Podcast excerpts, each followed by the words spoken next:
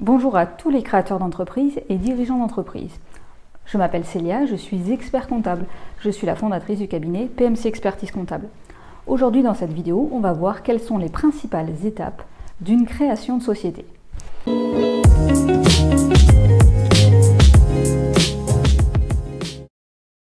La première étape, une fois que vous avez bien défini votre business model, c'est-à-dire comment vous allez gagner de l'argent, une fois que vous avez décidé sur le statut juridique à retenir pour votre projet de société, quel est le statut juridique le plus adapté, une fois que vous avez passé tous ces éléments-là, vous allez vous lancer donc dans la phase de création d'entreprise pure au sens juridique du terme.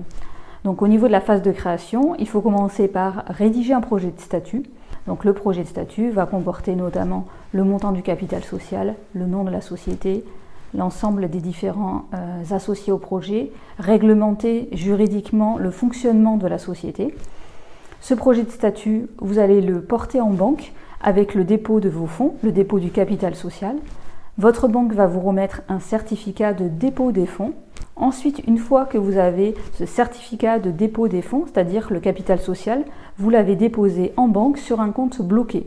Ce compte est bloqué tant que vous n'avez pas le cabis de la société. Donc une fois que vous avez le certificat de dépôt des fonds, vous allez pouvoir signer vos statuts de manière définitive. Vous allez également préparer l'ensemble de votre dossier nécessaire à l'immatriculation de la société. Vous allez donc émettre un avis de publicité dans un journal d'annonce légal qui publie notamment les principales informations sur votre société, capital social, nom du dirigeant, objet, de la société, etc.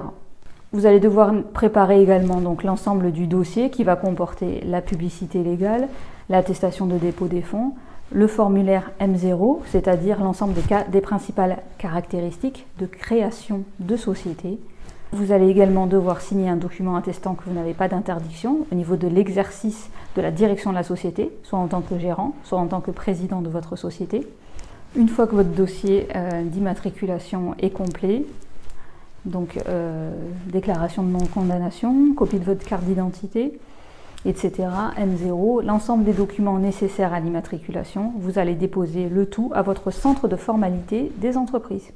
Donc le centre de formalité, si vous êtes une entreprise artisanale, ce sera la Chambre des métiers. Si vous êtes une entreprise commerciale, ce sera la CCI, la Chambre de commerce et d'industrie. Une fois que le dossier est validé par le centre de formalité, il est transmis au greffe du tribunal de commerce qui va vous émettre un cabis sous quelques jours. Une fois que vous avez votre cabis, la société est donc définitivement immatriculée. Si vous avez aimé cette vidéo, n'hésitez pas à mettre un pouce, partager cette vidéo. Si vous avez des questions, n'hésitez pas à les poster en commentaire de cette vidéo. On se retrouve très bientôt pour une prochaine vidéo sur la chaîne PMC Expertise Comptable.